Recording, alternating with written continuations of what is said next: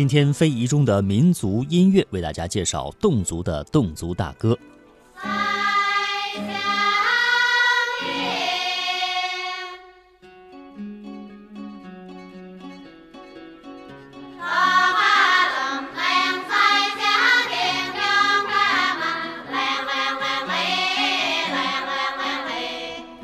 您听到的这是侗族大歌《绿叶之声》，广西壮族自治区的柳州三江侗族自治县侗族大歌。侗族呢称为歌老，这歌啊就是歌曲的歌的意思。老呢既含有大的意思，也含有人声多和古老的意思。那歌老就是一种由众多人参与的歌队集体演唱的古老歌种，所以呢译作为大歌。黎平侗族大歌是在中国侗族南部方言区由民间歌队演唱的一种民间合唱音乐，主要流行于黎平县南部及与之接壤的从江县北部，包括今黎平县的岩洞、口江、双江、永从、肇兴、水口、龙峨，以及从江县网洞、古平、高增、灌洞、洛乡等乡镇。民间习惯称这些地区为六洞、九洞。我们的记者就来到了肇兴采访，下面请跟随记者的脚步走进肇兴，听听这里的侗族大歌传承情况。这是一片深情的土地，它与山相依，河水为伴，以花作媒，用歌传情。这就是我们的家，贵州高原。天下奇景贵州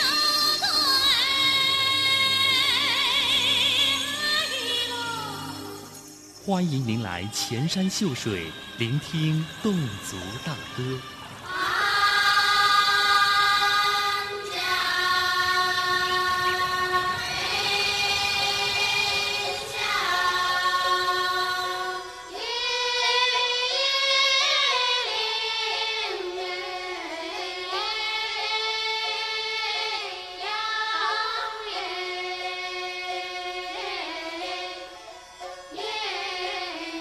贵州省素以多民族聚居著称，在这里居住着中国五十六个民族中最善唱歌的民族，那就是侗族。今天我们要走进的是贵州省肇兴侗寨，在历经千年历史长河的荡涤后，这里依旧保留着它特有原始的风貌。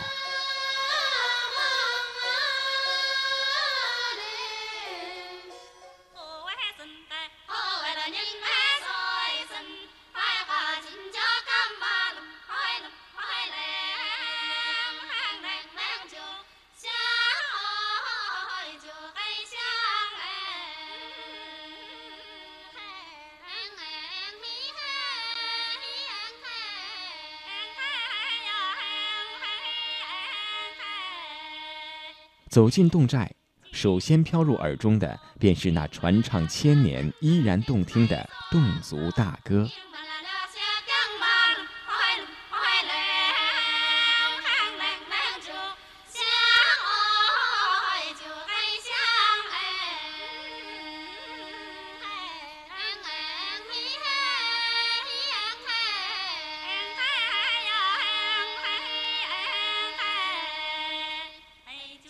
你现在听到的这首歌曲名字叫做《终日想你难开言》，是一首当地的情歌，流传甚广。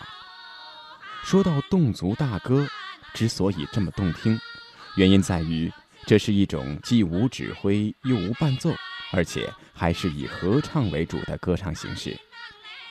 侗族大歌一般曲式复杂，声部组合多变。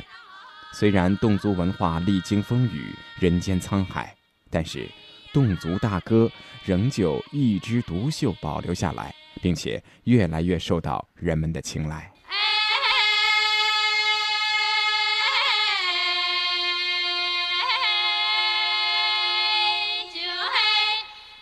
侗家人认为，饭养身，歌养心，人不唱歌会变老。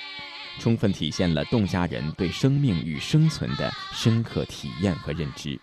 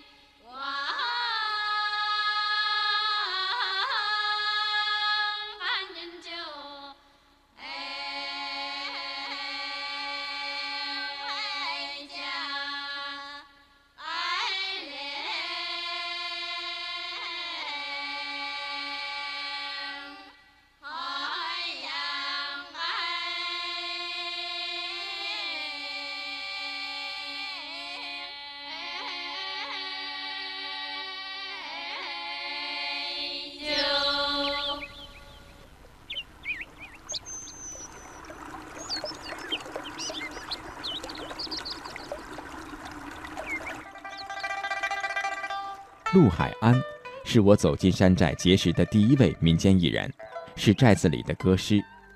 歌师不仅是寨子中唱歌最好的人，也是会唱侗族大歌最多的人。同时，他还肩负着侗族大歌传承的使命。侗族大歌产生于这样一个相对封闭的民族之中，那么今天它的传承和发展会是怎样的呢？歌师陆海安说。我们现在一就是把村里边呢没有外出打工的，还喜欢搞呃娱乐的，喜欢唱歌的，我们把他们召集拢来，就教给他们，天天晚上呢进行学习。第二一个传承方式，现在侗族大歌啊，我们就呃进入课堂，拿到学校去呃教学生，每天下午都有一节课。就是又采取这种方式呢，来把这个侗族大歌继续传承下去。呃，我们做歌师的就经常去到学校上课，呃，在家里面呢，就是天天晚上呢来进行学习，呃，教他们唱歌，就是通过这些方式来传承我们这种侗族大歌。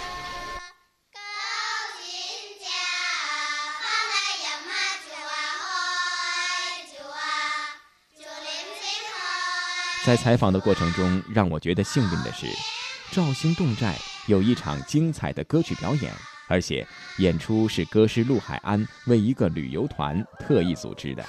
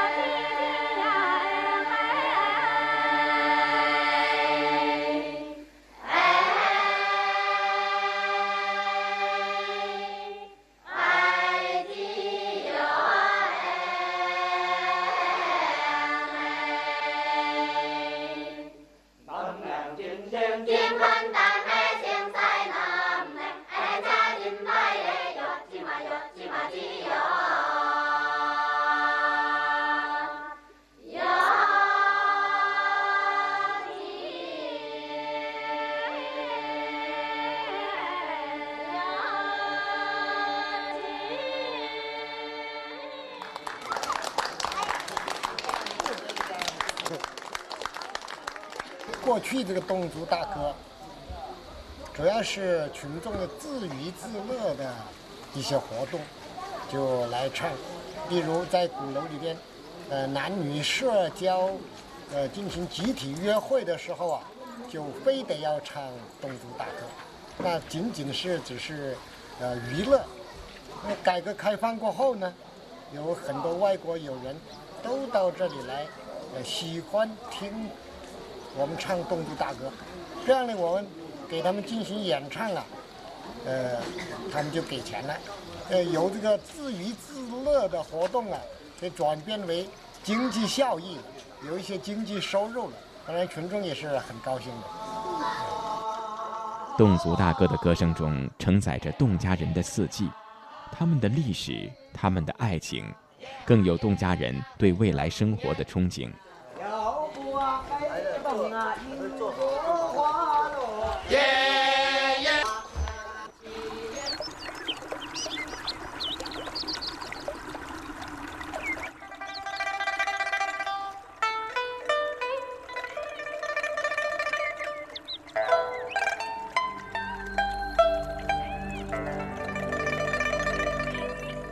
来侗寨的第一天就这么不知不觉地度过，夜幕逐渐降临，窗外也飘起了淅淅沥沥的小雨。肇兴侗寨并没有因为夜晚和春雨的来临而悄然入睡，在寨子的街道上，现代文明的印记随处可见，远处的鼓楼不时有侗族大歌的歌声飘入我们的耳中。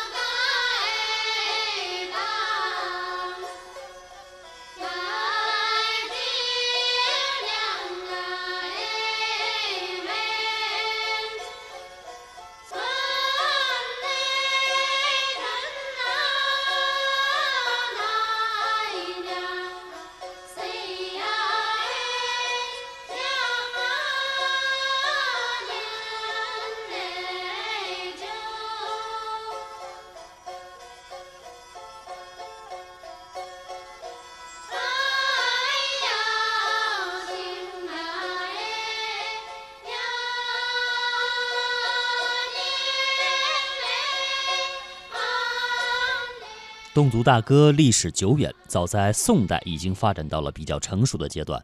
宋代的著名诗人陆游在他的《老学庵笔记》当中就记载了歌陵，这个歌陵呢是侗族人的自称，记载了他们集体做客唱歌的情况。那到了明代，况陆在他所写的《赤雅》这本书当中呢，是更加明确的记载了侗族人长歌闭目的情景。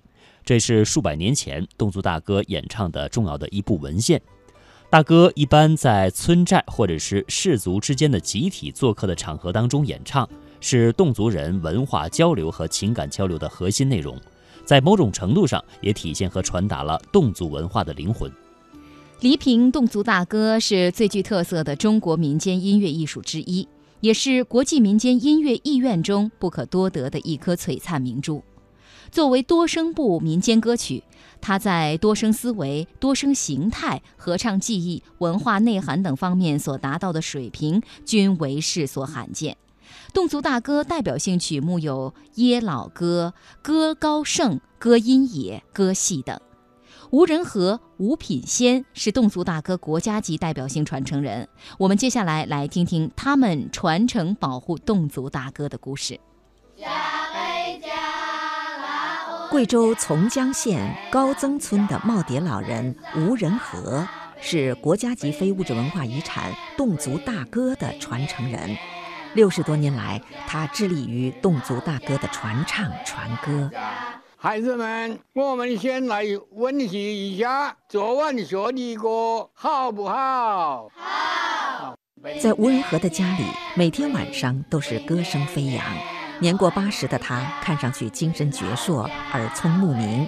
他从小就养成了天天唱动歌的习惯。从小的时候，从小的时候开始，我每天都唱歌，不分地点场合，想唱就唱，有时唱一两个小时都不觉得累。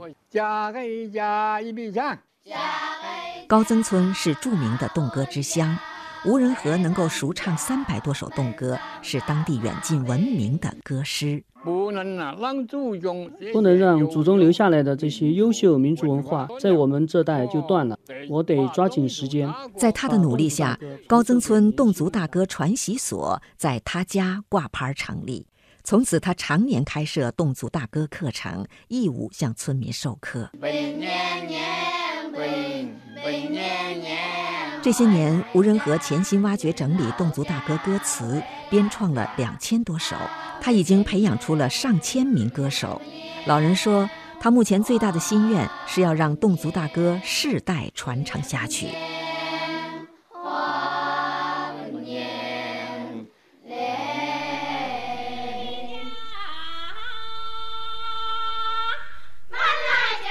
每天晚上。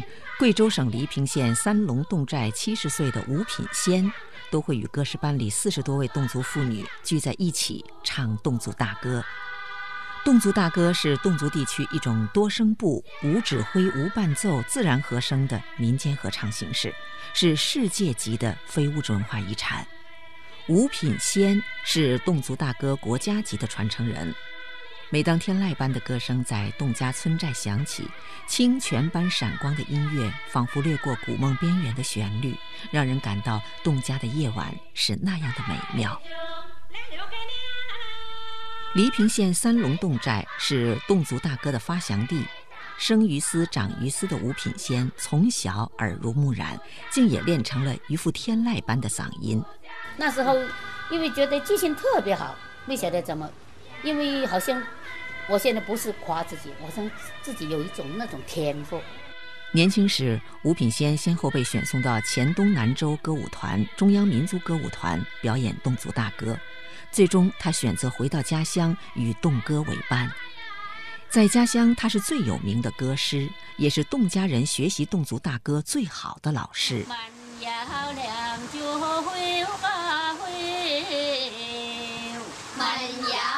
作为传承人，吴品仙精心传授侗族大歌。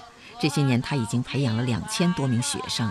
他说：“侗族大歌的传承和保护要有序进行。”侗族大歌除了刚才我们介绍的国家级代表性传承人之外，还培养了一些年轻人来传承这个项目。杨春念就是其中一位优秀的代表。他在继承传统之外，还做了很多符合时下年轻人接受的艺术方式。由她担任女主角的中国首部侗族音乐剧《歌老》演出之后，获得了成功。下面请她，请听一下我台记者对她的采访专题节目《侗族歌者杨春念》。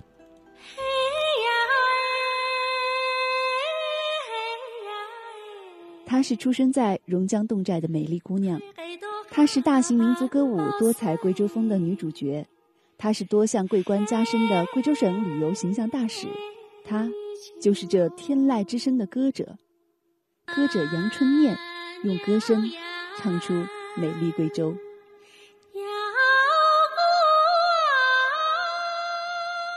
欢迎坐在我身边的春恋。我想来要讲念，翻译过来是什么意思？大家好，我是春念。刚才我们听到的春念给大家一开始唱的这个动歌非常的好听，那我听旋律呢，猜应该是一首情歌，不知道我猜的对不对？对，这是一首情歌，嗯，是我在一三年的时候，天气很热，那会儿七八月份吧，在我们的锦屏呃天柱。一带我们的北部方言地区搜到的一首我们的北斗民歌，嗯，那其中呢前面的那个影子呢也是我们的很有名的侗族大歌了，嗯，把这两者结合在一起，我觉得非常的好听。大家提到歌手啊，就会想象的是。呃，每天在舞台上光鲜亮丽，然后用自己美妙的歌声去送给大家很多的这个文化产品。那其实春恋也是一位歌手，但是春恋在我的心目当中呢，还不光是用美丽的声音去打动人的这样的一个歌手。我觉得他在我的心目当中更是一个文化大使和一个文化传承人的这样的一个角色。他。不光是我们美丽的侗族姑娘，她还是我很多贵州人都很自豪的这个大型民族歌舞多彩贵州风的女主角。那么这样的一个大型民族歌舞啊，其实在那么多年的时间当中，是作为我们贵州的一张文化名片，去到了世界各地来进行巡演。那么春恋应该是随着这样的一个剧组到过美国、到过加拿大、到过俄罗斯、日本、德国等等这个国家和地区来进行演出。对，嗯，在这个期间，我是二零零五年就开始参加我们多彩贵州的歌唱大赛。那会儿呢，呃，是参加的我们刺梨花组合。然后二零零六年呢，就参加我们多彩贵州的旅游形象大使比赛啊。然后呢，零六年呢，也在参加我们青歌赛，就是产之和产之歌组合，就是一路着跟着我们的这个多彩贵州啊的平台，然后一步一步的。个用歌声啊，用自己对家乡的这种热爱，在传达一个我们的对家乡的一个美好的祝福吧。用歌声来表达。其实是随着多彩贵州这样的一个名号，这样的一张名片的发扬光大，春恋也是借助着这个平台，接触到了更多更多的这样的一些文化。对，刚才说到了春恋是一个文化传播者。咱们侗家有一句话叫做“饭养身，歌养心”，对，所以侗族姑娘应该说是从小啊就会唱歌的。春恋是什么时候觉得咱们唱侗歌也可以去让大家更好的认识贵州？应该是在二零零六年，我参加的我们的青歌赛，就是那会儿我们的长之歌组合在。北京参加这个比赛，而且二零零六年当时有两个比赛，一个是我们青歌赛，还有一个是旅游形象大使，两边都兼顾的，而且时间都是在那个时间段。因为当时他有一个原生态的这么一个专门的这么一个组，一边在唱我们的民歌，完了以后这边呢也是在比我们的形象大使啊，接触了很多好的。多的民族的这个歌手，就这样的一个平台以后呢，就，呃，越来越觉得其他的民族的民歌也很优秀。当然，我们侗歌呢，也也也非常的动听啊。在那个时候呢，就开始有一种萌发，更去去喜欢，呃，更好的去演唱我们的这个侗歌。民族文化是多姿多彩的，那么咱们侗族的这个歌曲。原生态的歌也非常的漂亮，毫不逊色。对，嗯，也是代表了咱们贵州人的这样的一个面貌。呃，刚才还提到啊，就是春念还是一个民族文化的传承者。为什么这样说呢？因为我知道春恋有一本书叫做《侗族单身歌》，单身歌呢，就是相对于大哥来说，可能它是一个单身部的一个侗歌。侗族单身歌这样的一本书，我可不可以把它理解为是一个侗族单身部歌曲的集萃呢？啊，是的，从音乐界的角度哈，就是中国首部侗族单身歌的这么一个音乐书籍。从二零零六年比完赛那会儿，我还是大三，比完赛了，心情很沉重，个使命感和责任感一下子就扑面而来。嗯，因为我们在比赛的时候，很多来自全国各地的很多的。记者或者是一些媒体，还有也会认识很多的民间的这些歌手，都会问：哎，你们这个侗家是不是所有的人都会唱歌啊？是不是每个人都唱几天啊？等等这样的问题啊。实际上看起来很简单，但是问到我心里面去了。我们的侗族大歌啊，无伴奏，多数是合唱，为什么每个人都那么爱唱歌？实际上这是一个很大的问题。不能够简简单单的回答，因为我们侗家生活在那样的环境，它是自然造就的，是与呃人的这个生活习惯。而感的这样的一个民族，热爱歌唱的一个民族啊，由心而发的这样的歌声。所以春天刚刚告诉我们，就是从这个比完赛之后呢，慢慢就有开始把这些外界对侗族歌曲的这种不了解的这种疑惑啊，就慢慢的变成了自己的一个像使命一样的，就开始去收集民间的这样的一些侗歌。这样的一些旋律，对，也是为了回答这个问题：为什么叫侗族大歌？这样的一个问题，就是它跟它的人文啊、环境啊，还有等等，包括侗族音乐，除了大歌以外，也有我们很多很多的这样的还没有听到的这样的歌。我很害怕，也很担心，嗯，它就会当我们还没有发现它的时候，嗯，它就已经消失了。比如说，现在我们耳朵边听到的这首歌，啊，对，这个歌是呃我们的。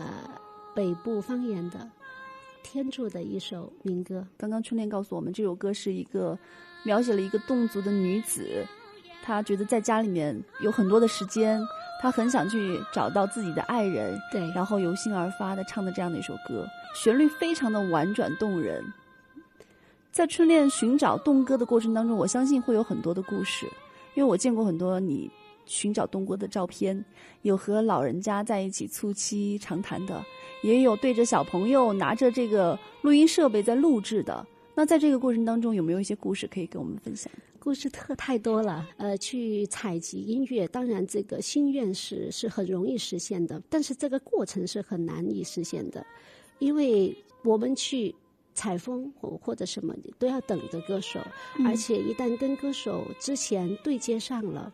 就要一定要去，所以有一次我们，呃，那天下了很大很大的雨，在采集的过程中，它的路很小，嗯，路很窄，很很窄，全是泥路。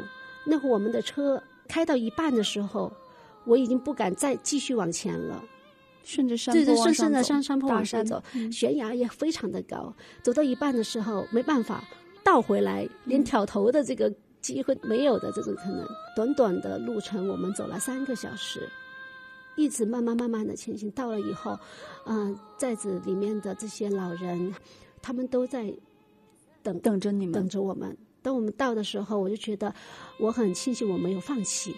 那是什么样的一个场景？第一印象，他那个鞋全是泥，全是黄土，哎，很感人了。